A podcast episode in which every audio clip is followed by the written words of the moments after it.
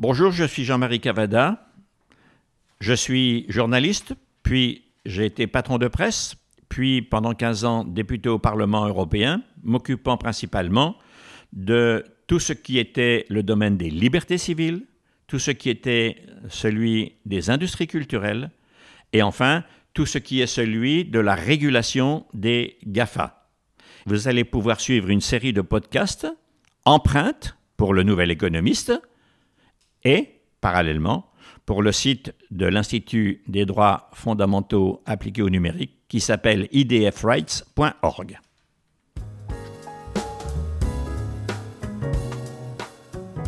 Les relations entre la presse et les industries numériques sont en train d'évoluer un peu partout à travers le monde et spécifiquement en Europe.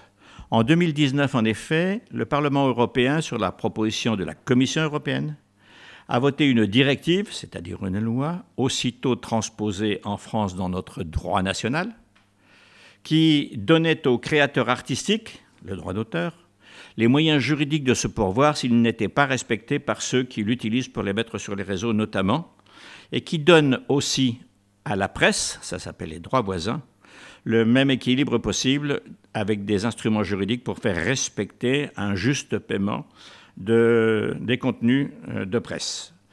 Naturellement, euh, les industries numériques qui doivent payer ne se sont pas précipitées pour euh, régler cette affaire. Il y a d'ailleurs eu en France deux injonctions extrêmement sérieuses devant l'autorité française de la concurrence qui ont donné lieu pour une première partie à une sévère admonestation et pour une deuxième partie quelque chose d'à peu près la même farine. Le texte de la Commission européenne euh, voté par le Parlement prévoyait un instrument en dehors des bases juridiques en le recommandant, il n'était pas obligatoire, pour faciliter ces relations et surtout la négociation puis la collecte et la répartition entre une partie des ressources collectées par les industries numériques et qui devaient revenir aux industries de presse, puisque ce sont eux qui dépensent de l'argent pour fabriquer de l'information, jusque et y compris les agences de presse. Il y a d'abord eu un premier mouvement où des négociations entre des titres nationaux et régionaux ont eu lieu six titres de presse par titre de presse séparément. Et puis il y a eu un deuxième mouvement à l'initiative essentiellement du syndicat des éditeurs de la presse magazine, auquel se sont ralliés deux autres syndicats professionnels qui s'appellent le syndicat des éditeurs de presse magazine spécialisés et le syndicat euh, de la presse d'information en ligne, sans compter naturellement les agences de presse, dont l'agence nationale AFP, qui sont forcément aux aguets si ces choses aboutissent positivement. Qu'est-ce que recommandait la directive comme instrument de négociation et de collecte et de répartition? Un OGC, c'est-à-dire un organisme de gestion collective.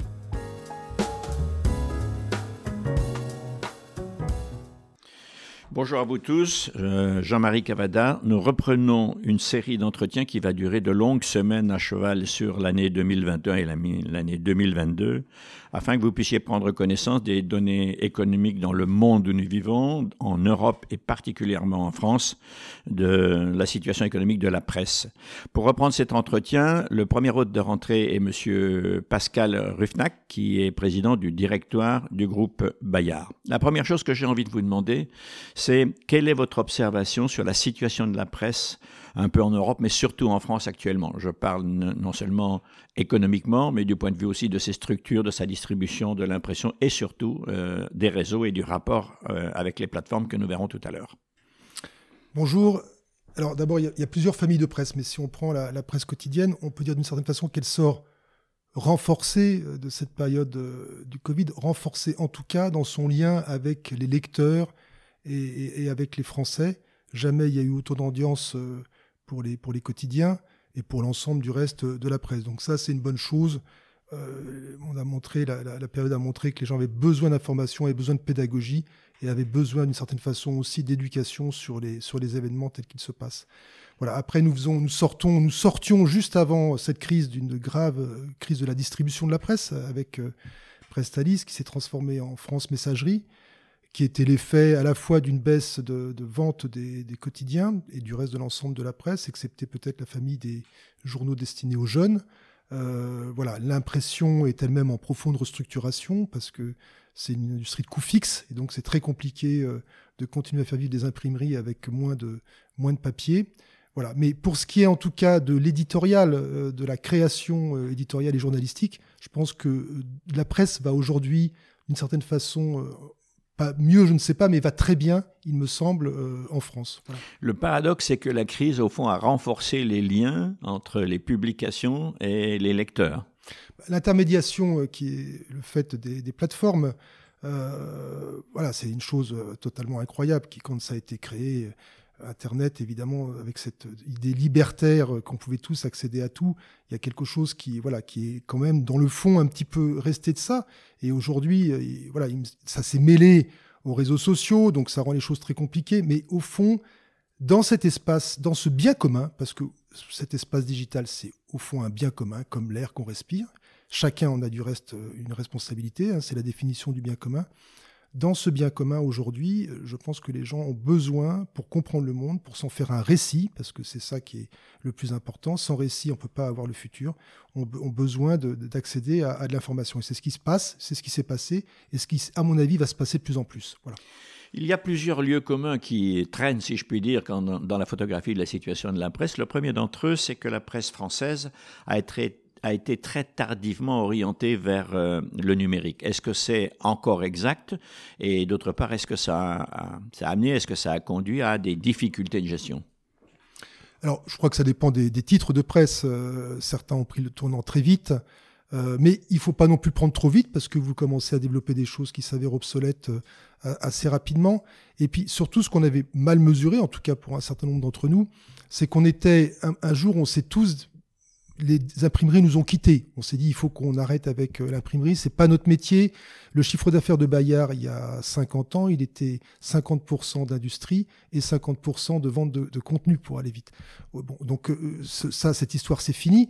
Et il y a eu une peur panique de repartir avec le digital, avec l'informatique, dans une nouvelle industrialisation. Voilà. Et donc, on a beaucoup freiné par ailleurs, c'était un monde que peu de gens connaissaient. On est quand même dans un monde littéraire, mhm. euh, dans la presse. Voilà, peu de gens connaissaient, etc. Mais les faits ont montré qu'on ne peut pas se passer du dialogue avec le monde de la technique, avec les ingénieurs. Et certains ont été plus vite que d'autres pour organiser ce dialogue, pour embaucher.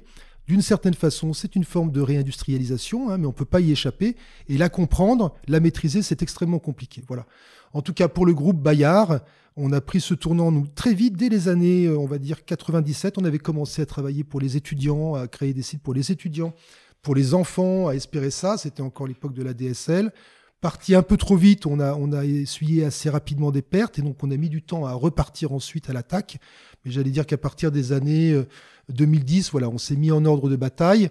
Euh, pas forcément toujours en hésitant sur les modèles, hein, dans des modèles au début de pure, oui, presque tout le monde a tâtonné d'ailleurs. Tout le monde a tâtonné.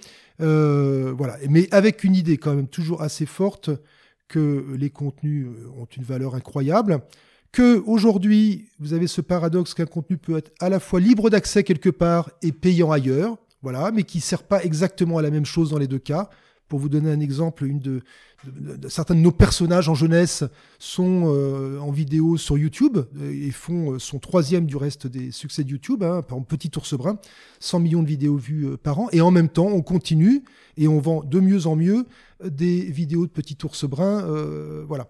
Tout le travail et tout le combat avec YouTube, ça a été de se faire rémunérer pour ces 100 millions d'euros de, de, vues. Voilà. Il y a une autre idée, je ne dis pas reçue, mais en tout cas un peu générale, qui consiste à a constaté que dans les revenus de la presse, je crois qu'on faut expliquer à ceux qui nous regardent ou écoutent la chose suivante, c'est que euh, la presse, sa recette, c'est de la vente au kiosque, c'est de la vente donc au numéro, c'est de l'abonnement, et puis c'est la recette publicitaire. Je crois que je n'oublie rien en matière de recettes. Absolument. Vous ne vendez pas des machines à café ou des choses comme ça. Et, un tout petit peu le soutien de l'État. Et le soutien de l'État, bien entendu, puisqu'on vit, mais j'en parlerai dans un instant, dans une économie assez étrange pour la presse en France. En tout cas, l'idée un peu générale, c'est de dire que sur ces dix dernières années, la presse a perdu globalement, en moyenne, à peu près 50% de ses recettes publicitaires. Est-ce que c'est exact? Absolument. Alors nous, avec notre quotidien La Croix, on est un petit peu moins concernés que, les autres parce que nos recettes publicitaires ont toujours occupé une petite part de nos recettes globales. Hein, puis on sait pas, voilà, mais, globalement, c'est absolument ça, au profit évidemment des, GAFAM. Est-ce que vous feriez une photographie de, ce groupe Bayard? Parce que pour les gens qui sont périphériques à ce métier, Bayard, c'est d'abord un quotidien, La Croix. Mais en fait, c'est un tout petit morceau de l'entreprise, si je puis dire. C'est donc Bayard, c'est 350 millions d'euros, la moitié du chiffre d'affaires, même un peu plus. C'est la jeunesse qui le fait, avec euh, une quarantaine de magazines destinés aux jeunes, avec deux grandes marques, Bayard et Milan, adossé à cette presse éducative quasi unique au monde, hein, qui, qui, dont le succès, c'est, évidemment euh, la, la classe moyenne qui a le désir d'éduquer ses enfants, de la culture, etc.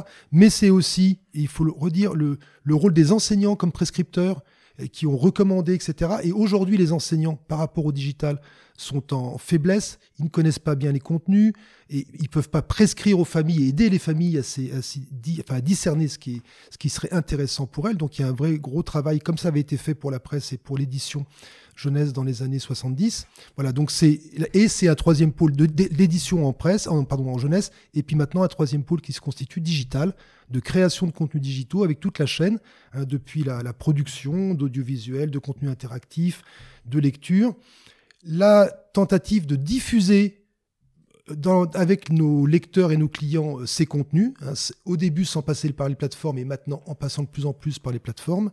Voilà. Et puis après, l'interaction avec ces lecteurs. C'est ça, cette jeunesse. C'est tout un pôle senior. Hein. Nous avons en 68, en juin 68, lancé un magazine pour les retraités. C'était un peu bizarre en juin 68, mais c'était de sentir qu'il y avait l'émergence là d'un groupe d'une partie de la population, d'un groupe social qui était émergent, qui avait un pouvoir d'achat, puis qui avait surtout besoin de savoir quoi faire de ces 6 ans à l'époque, hein, 27 ans aujourd'hui, comment ils allaient euh, avoir le sentiment d'utilité, euh, mm. de bonheur, de relation avec leurs enfants, leurs petits-enfants, etc. Et donc on a accompagné ce groupe, et puis évidemment le, quotidien euh, La Croix, qui est depuis...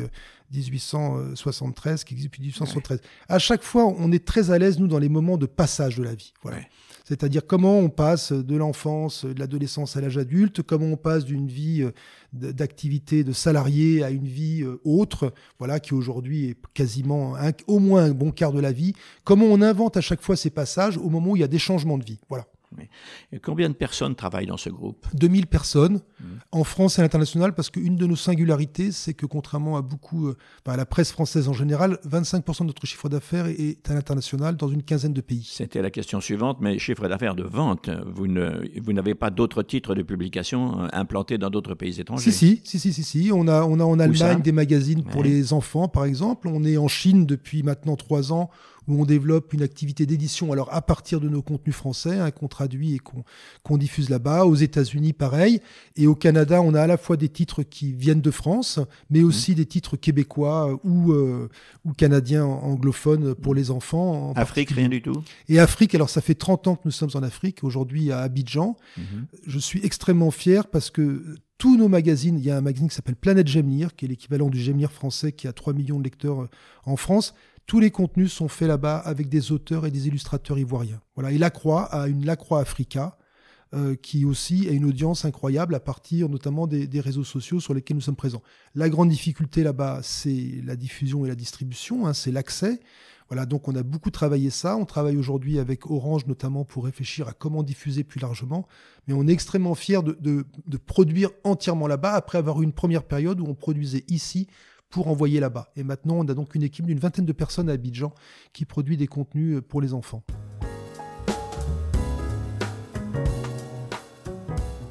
Si jamais votre ordinateur vous a euh, trompé et que vous prenez l'entretien en cours de route, euh, la personne que vous écoutez c'est-à-dire les photographies, le raisonnement et la pensée, et M.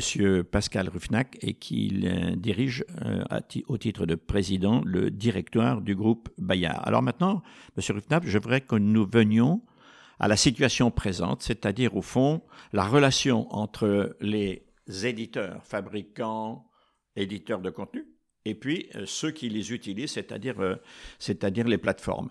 Quel est de votre point de vue le bien fondé premier du droit voisin, et je vais, comme vous savez, je ne suis pas neutre puisque je suis un des auteurs de cette affaire lorsque j'étais parlementaire européen, euh, je me suis toujours assis sur l'idée que quand on prend un contenu, ben on l'achète et on le paye à sa vraie valeur. Que une deuxième idée, c'est pas celui qui achète qui fait le prix, mais c'est celui qui vend.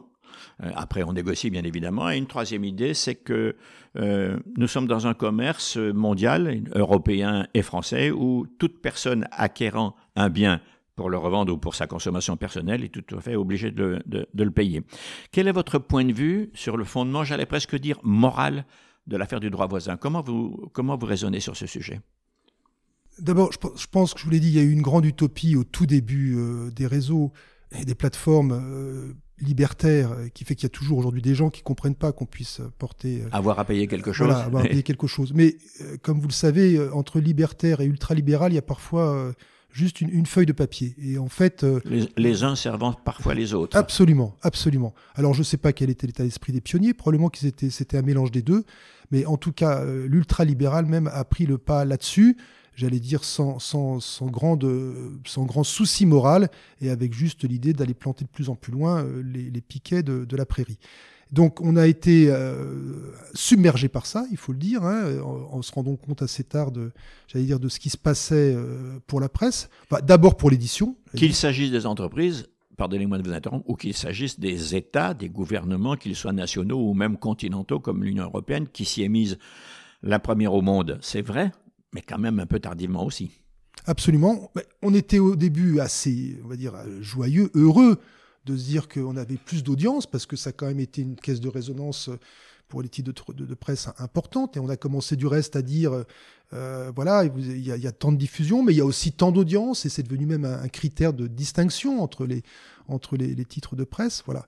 Et puis évidemment, on s'est rendu compte que cette audience qui allait de plus en plus vers les plateformes était en train de déshabiller euh, la presse de, quasiment tous ses revenus, revenus publicitaires, mais aussi revenus liés euh, à l'abonnement papier, parce que pour vous donner un exemple, un abonnement papier à la croix, c'est 450 euros. Ce qui fait, nous, notre, notre assise, j'allais dire, et notre, capacité à, organiser une transition, c'est qu'aujourd'hui, on a encore 60% de nos abonnés qui sont des abonnés au quotidien papier. Voilà. Et même si c'est une industrie difficile, avec l'impression, etc., la diffusion, etc., ça reste quand même d'une stabilité en termes de revenus euh, extrêmement, extrêmement puissante. Voilà. Alors que du côté du digital, évidemment, euh, notamment pour les, pour les quotidiens ou les titres de presse quand vous vous appelez l'équipe euh, et que quelqu'un cherche un résultat de football, il va taper l'équipe et puis il va aller chercher le football. Mais pour beaucoup de titres qui n'ont pas forcément cette puissance ou cette unicité euh, de positionnement, oui, il y a cette focalisation euh, des services. C'est par hasard, entre guillemets, c'est en tapant une requête sur Google que vous tombez parce que voilà, il y a marqué débat Mélenchon Zemmour, voilà, et vous allez tomber au hasard de l'algorithme sur tel ou tel traitement qu'on aura fait la presse. Et donc, et donc vous êtes pour la plupart des titres extrêmement dépendants euh, de l'algorithme Google et du fait que des gens vont tomber chez vous, puis après s'engager grâce à ce qu'ils vont lire, etc. Voilà. Donc, euh, donc, donc cet espace qui est devenu un espace marchand, euh, auquel évidemment qui profite incroyablement aux plateformes, bon, il est évident à partir de là que que il y a deux choses. Un, il y a une responsabilité morale, parce que vous m'interrogez là-dessus, c'est-à-dire que moi je considère qu'à partir du moment, surtout en France, mais même en Europe, où le moteur de recherche c'est quand même à 60-80%, euh, par exemple Google. À partir de ce moment-là, vous avez une responsabilité morale et vous ne pouvez pas ne pas concevoir qu'il y a une dimension de bien commun, hein, au sens vraiment euh, philosophique du terme, dans, ce que vous faites. Voilà. Et à partir de là, bah, c'est la responsabilité euh, qui, qui, qui, va de pair avec euh, tout ce qui est opinion, hein, qui, n'est pas de l'information. Donc comment vous régulez ça? C'est très compliqué, mais en tout cas la question se pose. On ne peut pas mettre tout au même niveau, sinon on détruit littéralement la, démocratie. Voilà. Et puis vous avez une responsabilité ensuite de, rémunération, c'est-à-dire de faire vivre les gens qui vous font vivre. Voilà. Moi, il m'a toujours semblé que, enfin, qui vous font vivre et qui permettent qu'il y ait du. Il m'a toujours semblé que les plateformes, si elles veulent pas se transformer en immenses poubelles où les gens ne vont chercher que des vidéos de chats ou, de poissons rouges, elles ont quand même intérêt, et si elles veulent continuer à avoir des annonceurs qui associent leur marque euh, à, ces plateformes, elles ont quand même intérêt à pousser des contenus de qualité. Voilà. Les contenus de presse étant euh, des grands contenus de qualité, elles ont intérêt à les mettre en valeur parce que c'est quand même ce qui fait leur, euh, leur pertinence à la fin. C'est d'autant plus intéressant ce que vous soulignez, M. Ruffnack, qu'en réalité, le moteur économique de base pour la consommation des plateformes, c'est la confiance. Absolument. Or, dans des tas de plateformes, on a tout et son contraire. On a des éléments de confiance qui enrichissent votre connaissance de l'actualité, de l'opinion, etc. Et puis des tombereaux d'insultes aussi. et, que bien entendu, il faudra bien arriver un jour à restaurer une vraie confiance totale. Ce qu'on voit sur des plateformes, on ne le trouverait jamais dans un journal ou alors dans des, dans des journaux vers qui les gens s'enseigneraient certainement euh, jamais. D'où ma question.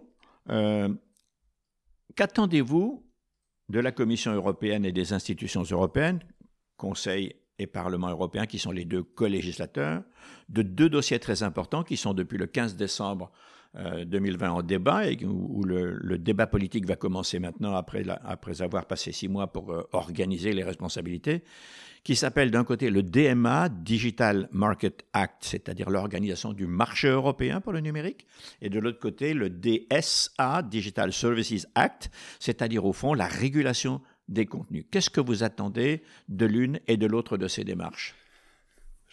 Le premier point, ça ne va pas vous étonner euh, venant du groupe Bayard, c'est euh, un investissement, je ne parle pas que d'investissement financier, massif dans l'éducation aux médias, des deux côtés. Parce que on a aujourd'hui, euh, nous sommes tous utilisateurs, on est au cœur de ça, mais les enfants aujourd'hui qui naissent avec toutes ces techniques-là n'ont absolument entre les mains aucun outil pour comprendre comment fonctionnent ces outils, comment leur sont faites les recommandations, euh, j'apprenais avant-hier que 75% de la musique consommée sur Spotify vient de recommandations de l'algorithme. C'est-à-dire que la, plupart de la consommation. C'est-à-dire une autopromotion d'une certaine manière. Une autopromotion, en tout cas quelque chose qui ne vous fait pas sortir de votre cercle déjà mhm. affinitaire. Bon, je pensais que c'était beaucoup moins que ça et que les gens allaient chercher, etc. En réalité, c'est l'algorithme qui fait votre, votre consommation.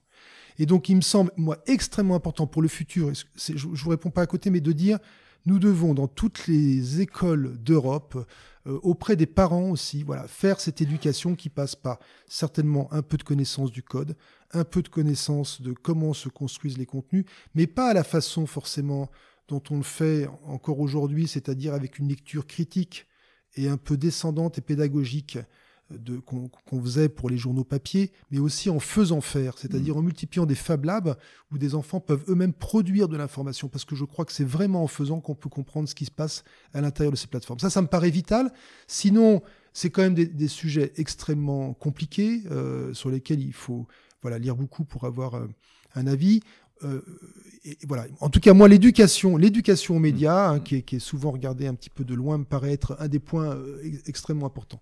Ensuite, pour, très concrètement, je pense que la, la, ce qui s'est passé avec les droits voisins, bon, c'est euh, c'est presque un pied de nez à tous ceux qui disent que l'Europe n'accouche de rien, parce que vraiment, on en a vu une très grande voilà, la, force.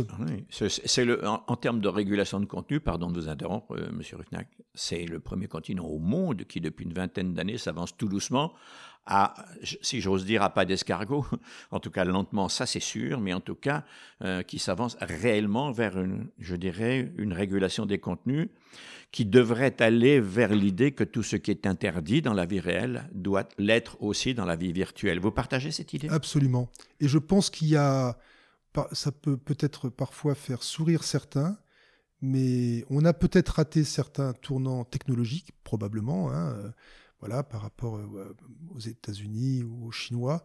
Mais je pense que là où on a un génie, un génie européen qui est à la fois juridique et moral, qui est de d'inventer ce que sera là pour le, pour le monde entier du reste, hein, j'espère comme exemple, ce que devra être une relation euh, positive entre, entre les, des utilisateurs et des, et, des plateformes. Voilà. Je pense que l'information, euh, enfin, vous le savez mille fois mieux que moi, ça va être au cœur de nos vies et c'est au cœur de nos vies de plus en plus.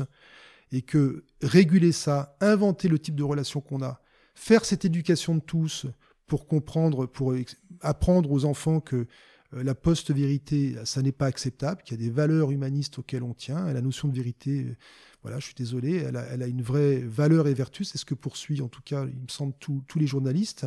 Voilà, qu'une opinion, c'est pas un fait, etc. Tout ça, cette invention-là, je crois qu'elle peut être le fait de, l'Europe. Voilà. Et elle est aussi importante au final que l'invention technologique. Si nous nous avançons vers un avenir immédiat, c'est-à-dire l'application de la directive droit d'auteur pour la création artistique qui a été transposée en France par ordonnance euh, récemment ce qui est une très bonne chose parce que le texte est intact. Et sur euh, droit voisin qui avait été transposé dès euh, la rentrée, dès le mois de juillet ou l'automne 2019, si ma mémoire est bonne, en France, le premier pays en Europe à le faire d'ailleurs. Si l'on s'avance vers euh, ce constat, comment doivent se dérouler les négociations à votre avis et qu'est-ce que vous en attendez, vous, patron d'un groupe de, presse? Alors d'abord elles sont commencées les négociations, enfin les négociations elles sont commencées, elles se sont faites un tout petit peu dans le, dans le désordre au début, parce que voilà, il y a plusieurs syndicats de presse en France.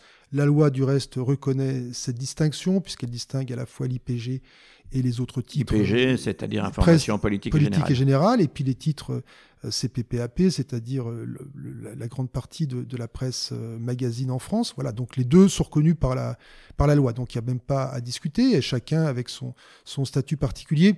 Mais c'est vrai qu'on aurait pu rêver qu'au début, une réflexion commune soit engagée. Ces titres ne remplissent pas les mêmes fonctions, mais en tout cas, j'allais dire, ils ont le même. Partir de l'identité, c'est souvent un mauvais départ. Voilà il vaut mieux partir à partir de ce qu'on veut obtenir et puis de, du, des récepteurs. Et ensuite de classifier. Voilà. Et ensuite de classifier. Mais en France, voilà, on aime bien souvent euh, réaffirmer sans cesse euh, son identité, ce qu'on est, avant de savoir ce qu'on veut. Voilà. Il me semble qu'on aurait pu partir de ce qu'on voulait tous ensemble et puis après de remonter vers euh, ce qu'on est. Bon, voilà. Donc ça, a un peu ça a un peu bloqué les choses. Je crois qu'aujourd'hui c'est bien engagé qu'il y a qu'il y a un accord pour dire c'est pas des outils commerciaux qu'on négocie, c'est vraiment un droit voisin et puis c'est-à-dire un droit. Un droit, voilà. Et puis, et puis avec ce qui s'ensuit ensuite de discussions avec, euh, avec les syndicats de, de, journalistes. Est-ce que vous vous sentez plus à l'aise pour aborder cette nouvelle phase des négociations dès l'instant que l'autorité française de la concurrence a pris deux fois en un an des mesures de sanctions vis-à-vis notamment d'un grand groupe, euh, d'un grand groupe numérique américain qui ne respectait pas les injonctions de la loi? Est-ce que vous pensez que ça a déblayé le terrain et que maintenant on pourrait y aller d'une certaine manière, d'une façon plus loyale en ce qui les concerne et plus sereine en ce qui concerne la presse? Euh, Moi, je suis pas un homme souvent de rapport de force, donc je suis toujours étonné. Mais je, pense que dans ce cas-là, le rapport de force a été très bénéfique, voilà, et que parfois, d'abord, euh, je pense que c'est des choses qui se décident au, plus haut niveau de ces plateformes, hein, pas forcément du reste en France. Donc on n'est pas forcément dans la même culture de discussion avec nos interlocuteurs en France, qui peuvent être de très bonne volonté, etc., mais en tout cas qui ont une relation avec euh, leur maison mère. Et avec, aux États-Unis, quand même, le rapport de force qui se traduit tout de suite en acte juridique, bah, c'est une manière de faire, et donc euh, plions-nous à celle-là. Je pense que ça a été très efficace. Je pense que c'est très efficace aussi que l'État a, depuis le début, été sur une ligne claire par rapport à ces questions-là. Voilà, on n'a pas essayé de trouver une transaction euh, comme ça avait pu être fait du reste euh, dans le précédent quinquennat euh, dans les relations avec les plateformes. Je crois que là, on est clair, on sait ce qu'on veut. C'est une régulation qui prend les moyens de le faire, et puis ça va aboutir à une, forcément voilà, un résultat.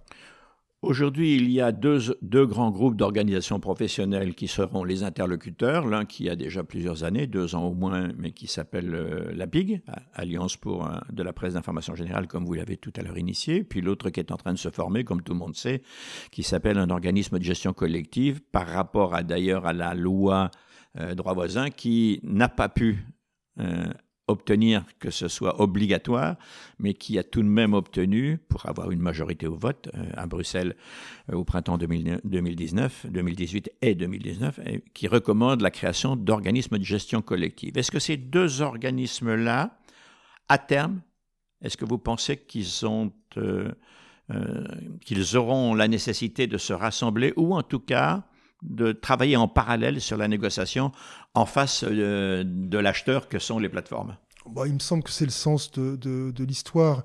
Il serait absurde de multiplier les organismes de, gestion. Je pense qu'il y, a, un rêve aussi, alors du côté de, la PIG, il y avait un désir de, rassembler aussi euh, la presse européenne et d'avoir une vision un peu européenne et pas simplement franco-française. Mhm. Ce qui n'était pas une mauvaise vision. Ce qui est une, très très belle idée. Mais qui est extrêmement compliqué à réaliser quand je me souviens, pardonnez-moi, des comportements dans l'élaboration de la loi au Parlement européen.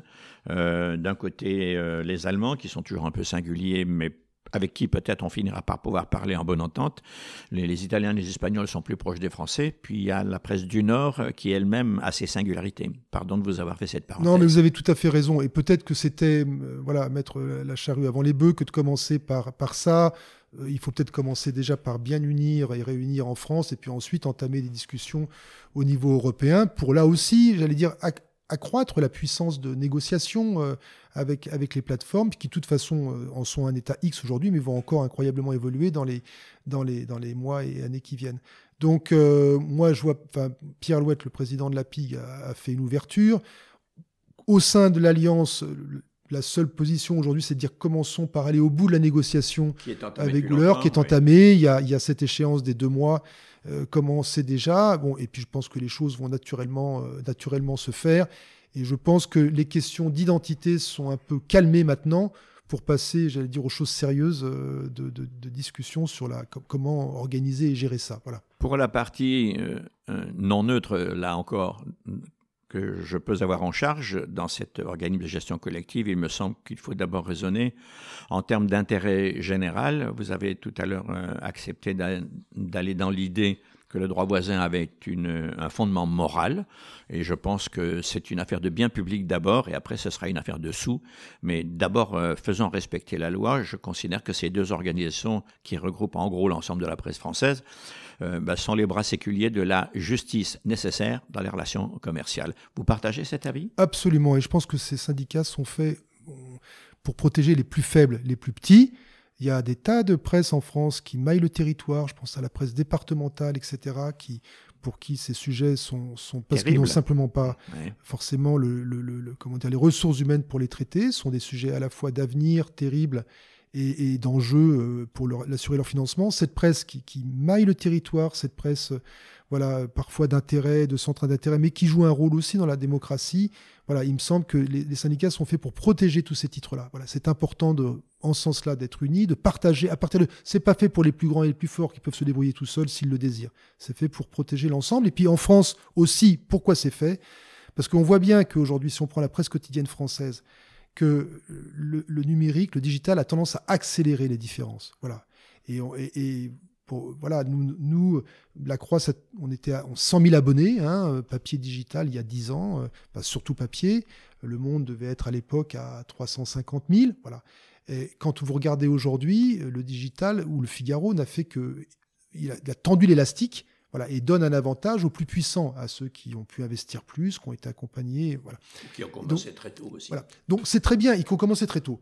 Bon, c'est une bonne chose, tant mieux, que les bons journaux euh, rayonnent, c'est superbe mais il faut aussi que, que ceux, il faut pas laisser, si on veut, pour la démocratie, si on, veut, on pense que voilà, c'est vertical d'opinion, euh, c'est clarté de, de, position, si on veut pas que demain il y ait que deux, trois journaux qui brassent à eux seuls l'ensemble de la, de, voilà, de, l'opinion française, et qu'on reste bien sur euh, ce que chacun apporte au débat démocratique, il me paraît important d'emmener tout le monde ensemble. Voilà chacun à son niveau, euh, les puissants seront puissants et les moins puissants moins puissants. ça, c'est la vie. Mais en tout cas, d'emmener tout le monde ensemble et de ne pas laisser euh, de petits titres sur le côté. Vous avez évoqué à deux ou trois reprises dans notre entretien qui va se terminer euh, la fonction de base, si je puis dire, de la presse, qui est une fonction de démocratie, d'alimenter le débat de la réflexion des citoyens, à eux de juger ensuite.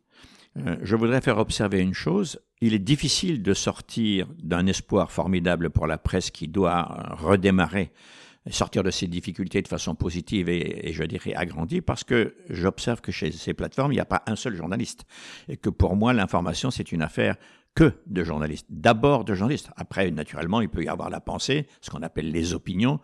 Et, dans ces conditions-là, en vous écoutant, je me dis que vous avez l'air d'être assez optimiste sur l'avenir de la presse dès l'instant qu'elle saura traverser ce guet de transformation. Parce que je suis optimiste sur les lecteurs.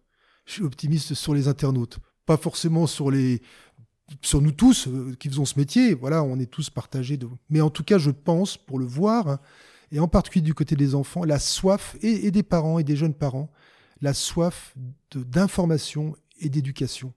On a répondu euh, le lendemain des attentats euh, de Charlie, dans la nuit, on a pour les parents écrit comment parler avec vos enfants, par exemple, c'est-à-dire comment parler de cette information et comment être capable qu'ils, comment dire, que, que ça ne soit pas pour eux euh, juste une angoisse monstrueuse. Voilà. Vous pouvez pas savoir le nombre de milliers de réponses qu'on a eues de gens qui nous ont remerciés. C'est-à-dire que la presse, elle est là, à la fois pour informer et éduquer au sens extrêmement noble du terme. Et ça, cette demande-là, elle est infinie. Voilà, elle est infinie. Il faut l'entendre, il faut y répondre. C'est pour ça que nous, si on veut y répondre, eh ben, on doit faire intelligemment notre métier. Je vous remercie infiniment. Vous avez écouté M. Pascal Ruffnac, qui est président du directoire du groupe Bayard. Et de semaine en semaine, nous allons continuer nos entretiens de façon à ce que les Français qui veulent regarder sur le site du Nouvel Économiste et sur le site de l'Institut des droits fondamentaux appliqués au numérique, c'est-à-dire idfrights.org, euh, ces entretiens, nous le poursuivrons pendant de longs mois afin de profiter de cette occasion pour essayer de porter à la connaissance des Français quelque chose qui existe et qui est en leur possession. Merci beaucoup. Merci beaucoup.